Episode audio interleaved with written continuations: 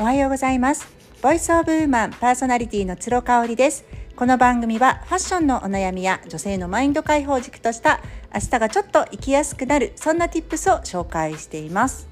はいちょっとあのパンパンというねあの何かを叩く音が聞こえているかな？聞こえますか？今ねちょうど配信撮ろうかな収録しようかなと思った時にソファーに、まあ、座りましたと。そしたらあの猫ちゃんのねピロちゃんがさささささっと私の膝に乗りましてあの猫ってね尻尾のところちょうどあのお尻寄りの背中っていうのかな。そこをねポンポンポンポンって叩くとすっごい喜ぶんですよ。ご存知でした？私ねやっぱ全然知らなくって、まあ、ピロちゃんが初めて飼った猫っていうこともあるしもともと猫がま好きじゃなかったんですよね。でまあ飼うことになったのでそれからなんかこう猫の生態とかもう可愛すぎちゃってあのこういう表情の時は、まあ、あんま表情変わんないんだけどね。なんかもうこう耳があのー立ってる時はどどういう気持ちなんだろうとか寝てる時はどういう気持ちなんだろうとか知りたくなりまして。で私よりももっと知りたくなっちゃったのはうちの主人でうちの主人がね今ねオンデマンドで見ている猫の、えーと、履歴がですね全部猫のドキュメントなんですよ。世界の猫たちとかね島国の猫たちとかそういうのはなんか履歴で出てくるとあまた一人で見て見てたんだなみたいな すごくねあの猫ちゃんってねあの好きな方は好きですよね。であのうち猫飼ってるんですけど実はあの息子と主人がですね猫カフェに行くのが好きなんですよね。あのまあ、できたらうちももう少しね多頭飼いしたいなんていうふうに思ってるんですけど、まあ、引っ越しますしあのタイミング的にねちょっとピロちゃんがねもともとあの最初のペットショップからもらってきちゃった感染病がねあの発症しちゃうと多頭飼いで感染しちゃうのであの猫ちゃん同士で感染しちゃうんでねちょっとそういうのも感知してからかななんていうふうに思っていましてあのたくさんのね猫ちゃんがいる猫カフェに行きたいみたいなんですよ。で私もね12度一緒に行きましたけどまあまあいいかなというあの家にもいるしね あの実はうちの外にも結構野良猫ちゃんとかがいたりするので、まあ、そういう子たちとこう、ね、あのコミュニケーション取ったりとかしてるだけで私は十分なんですけどあの主人と息子たちはですね結構あの好きででそこでね教えてもらったみたいです。あの猫カフェのオーナーさんがこうやってポンポンポンポンポンってねお尻寄りの尻尾寄りのあの背中をこう叩いてあげるとすっごくね猫は喜ぶんだよって教えてもらって一説によるとホルモンが出るらしいですね。ですごくこうリラックスできるっていうところみたいであのうちのピロちゃんはですねあの結構ご機嫌斜めでこうニャーニャーニャーニャー泣いてなんでなんだろう？どうしたんだろう？っていう時もそこをね叩いてあげるとあの気持ちが収まるのかこう座ってくれたりねね寝そべってくれたりするのであのあこれはねすっごくいいこと聞いたなっていうふうに思ってね毎日な10回はポンポンしてるかな？10回ってあれですよ。10回10回を10 30回を1回1セットとしてだから10セットぐらいか。はやってますかね。でプラス主人もそのぐらい家にいてくれる時はやってるので相当ポンポンされている猫ちゃんだと思いますね。ということで膝の上にピロちゃんを乗せたまま今日はお話ししたいと思います。えっと精神科医のかぐしゅん先生って私ちょうどね1年ちょっと前から去年の夏ぐらいからあの Voicy 知りまして。えっと、ツイッターとかインスタグラムはね見てないんですけどあの音声配信毎日聞いてるんですね。で先生はあのお忙しい中でも配信をしてくださるので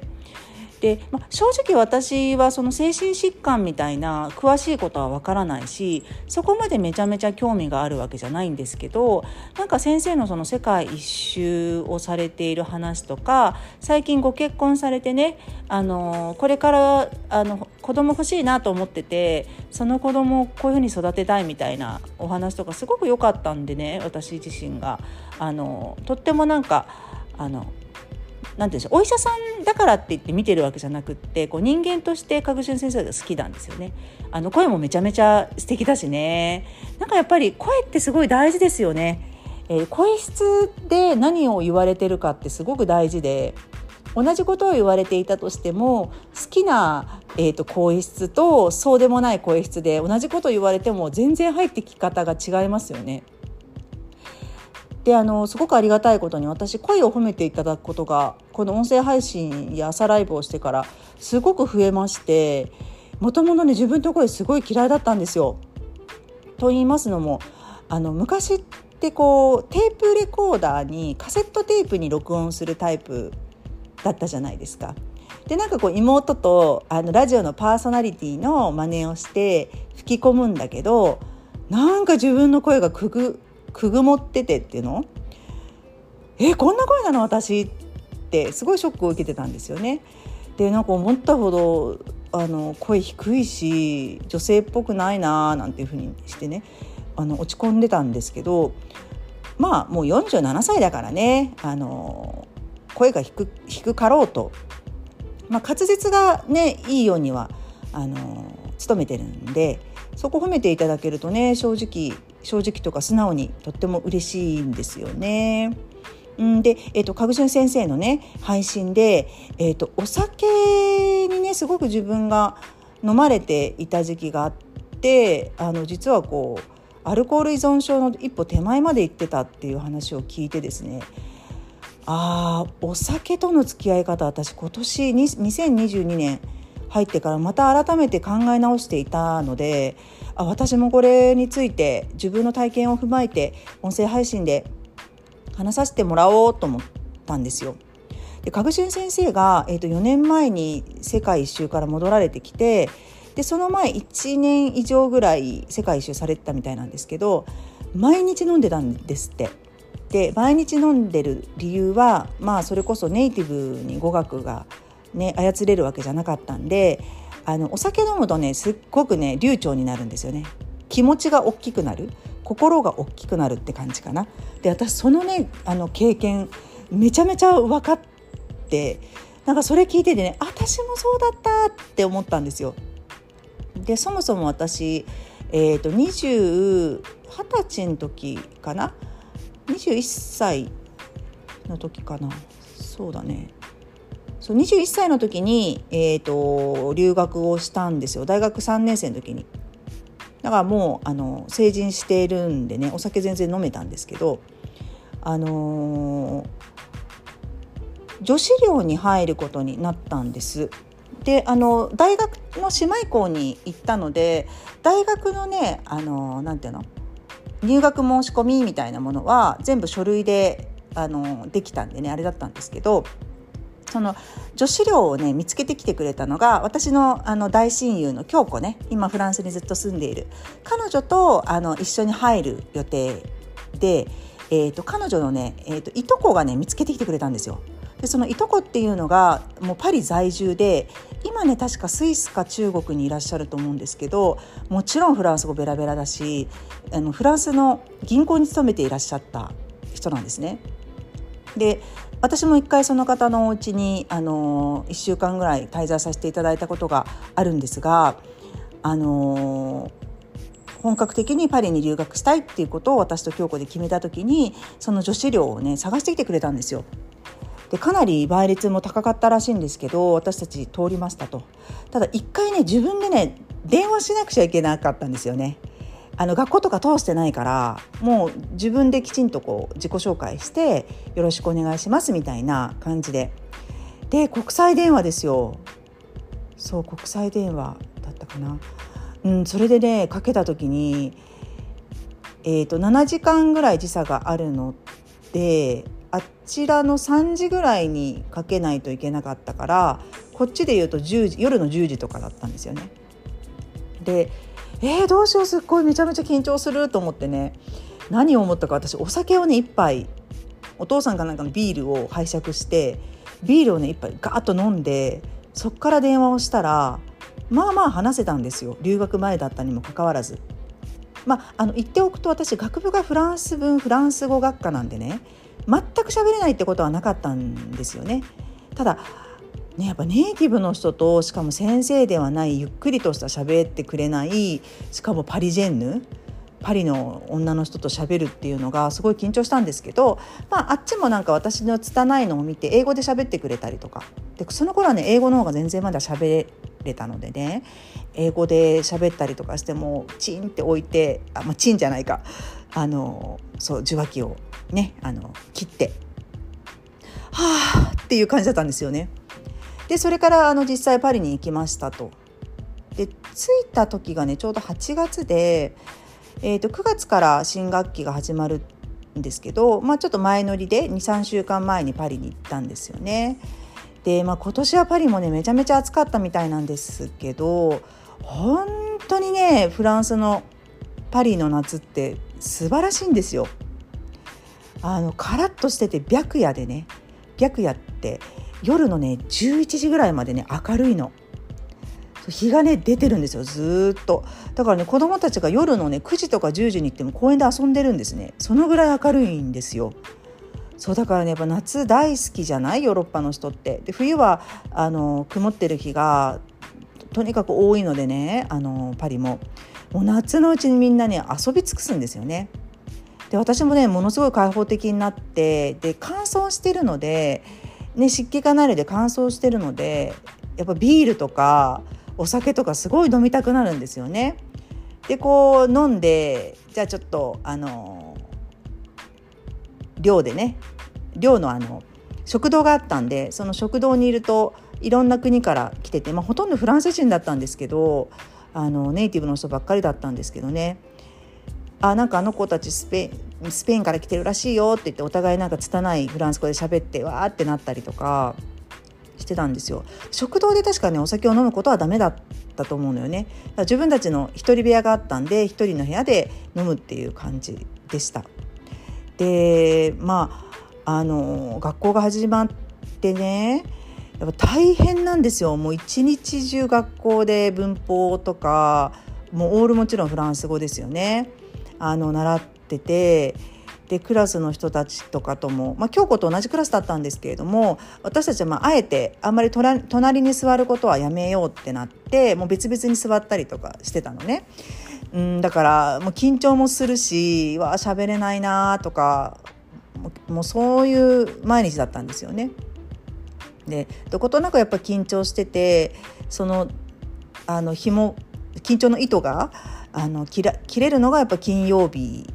の夜からっていう感じだったんで、まあ、京子と、ね、最初の方はあのバスチーユっていうところがね近く歩いてすぐのとこにあったのでそこのバーで飲んだりとかあとはま日本人のお友達はすぐできますんでねその子たちのお家に行ったりとか私たちのね寮は人を呼ぶことがあのあんまりできなかったので一人暮らしのこのうちに遊びに行ったりとかして、まあ、お酒飲みますよね。でやっぱり、ね、お酒飲むとこうなんかあのテイクアウトするお店でも流暢に話せるしあのまあ、治安もねそんなに悪くなかったんで結構あのクラブとかも行ってたしこう会話するのにもスムーズだったんですよね。で特にフランスってお店の人の態度が本当に悪くて有名じゃないですか。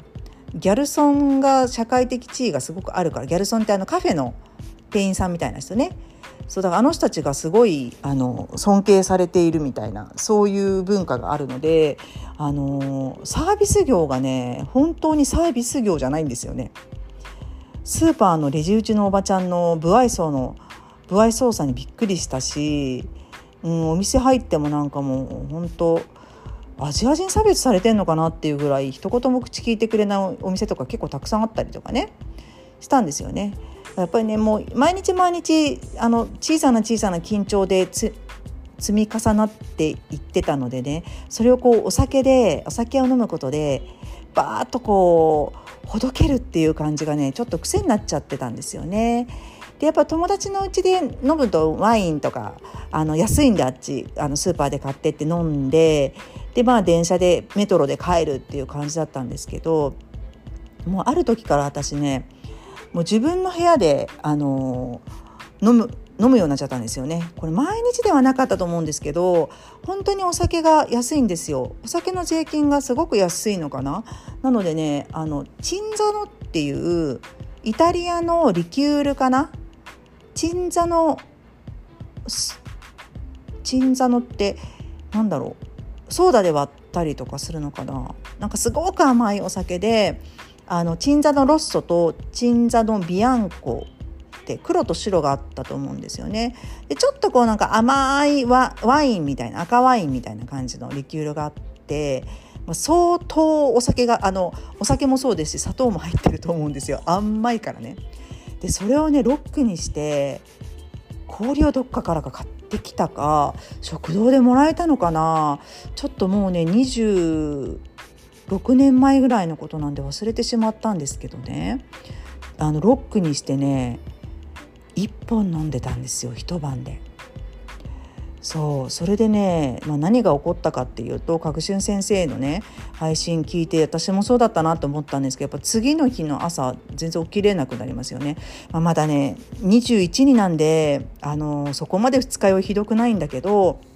やっぱ倦怠感みたいなのはあるんですよね。であのー、重たい体をこう無理やり起こしてで朝ごはんなんか食べられないからもうそのまま学校行ってまたこう緊張感とストレスであの一日を過ごすっていう感じだったのよね。ただ、えーと、1年の留学を終えてですね日本に戻ってきてからはまあお酒は飲んでたけど機械のみ機械のみみたいな感じで、えーと新卒で入った会社の同期がね15人ぐらいいたのですっごく仲良かったんですよね。で同期とねあの卒業大学卒業後こう飲みに行くことがすごく増えてお互いのバイト先に行って飲みに飲んだりねであの配属されたところであの飲みに行ったりとか、まあ、それ4年生の話だけどね就職した後はもうあの箱根に配属になった同期を訪ねて箱根まで行ったりとかでもみんなで部屋でねあの寮に集まって缶チューハイ開けたりみたいな感じだったんでそこまですごくこうお酒に依存してるっていう自覚はなかったんですよね。ただまあお酒は強かったんだろうなだからこう飲まれてるとかなんかお酒によってこう自分の体調が悪くなるとかっていう経験がないまま、まあ、30代40代になったって感じですね。であの前の結婚の時はね実は旦那さんがあんまりお酒が強くなくて好きは好きだったんですけどあの飲むとね寝ちゃうんですよ。本当に寝ちゃうの。びっくりするぐらいねあのすぐ寝ちゃうんですよ。あのご飯食べに行ってても寝ちゃうのね。だからちょっとねそれが恥ずかしくってあんまりこう深酒ができなかったっていうのはあったんですよね。もうあの寝られちゃ困るから私もなんかあのちょっとドキドキしながらっていう感じだったんですけどうんでねえっ、ー、と今の主人はやっぱお酒大好きなんですよね。そうだからあの今の主人と結婚して、まあ、あの子供産んで授乳中はお酒やめてましたけどやっぱりもうトータルしてずっと一緒に飲んでるっていう感じ。もう飲むのがあの共通の趣味っていう感じなんですよね。ちょっとお水飲みます。いつの間にかピロちゃんは私の膝から降りたのでちょっとお水飲みに来ましたけどね。そう。でねあの次に私がねあちょっとお酒との付き合い方を考えないといけないなと思ったのが2018年。つい最近なんですよ。4年前か。その時何が起こったかっていうとね私あの今でも大好きなんですけどシャンパンをものすごく飲んでいた時期がありましてあの安いねシャンパンをこう通販で大量に買ってはですねそれをこう本当に1日1本開けるみたいな日が続いていた時があったんですよ。で2018年っていうとあのコロナの前なんでね結構出歩いてたしあの予約困難店のレストランでの貸し切り会とかにもよく参加してたしね本当に飲んでましたねびっくりするぐらい飲んでたと思うんですよ。